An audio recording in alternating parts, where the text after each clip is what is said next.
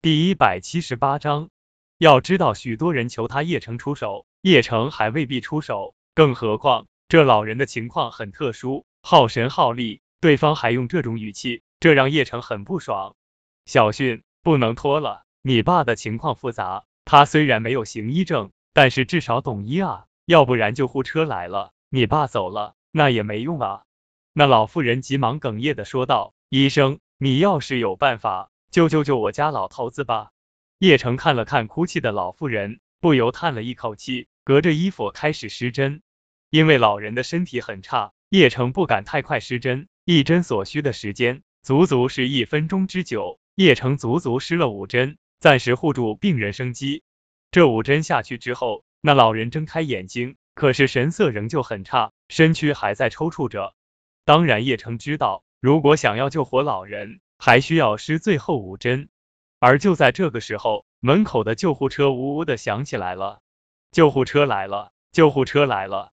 那中年男人彻底的松了一口气，急忙就准备抬他父亲去救护车上。叶城冰冷的说道：“还有最后五针，否则你就是把你父亲送到医院，最多也就一个半小时而已。”妈的，你说什么？市人民医院的专家还不如你？你一个没有行医证的家伙，敢诅咒我爸？你等着吧，你们家药店等着关门吧！这中年男人愤怒的说道。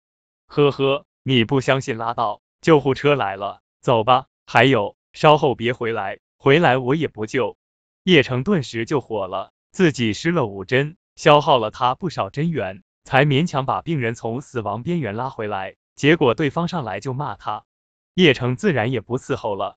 小训。你不能这么说话。刚才这位医生生的确是让你父亲醒来的。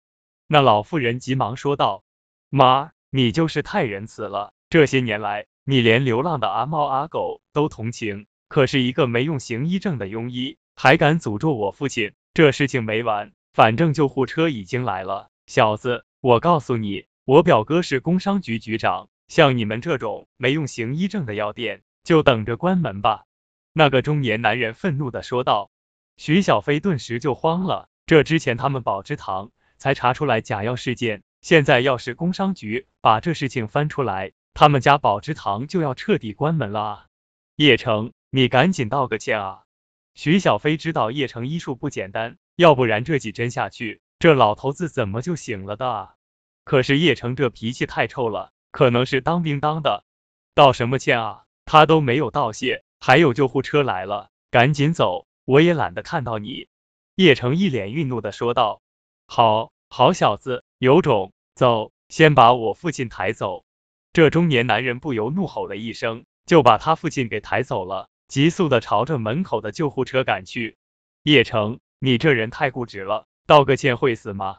徐小飞气得浑身哆嗦，朝着叶城喊道：“如果我给他道歉，那是对我的医术的侮辱。”叶城淡淡的说道，而抬出老人上救护车的中年男人看到他母亲上车后，立刻掏出手机拨通了他表哥的电话，他一定要把叶城抓进去，让宝芝堂关门。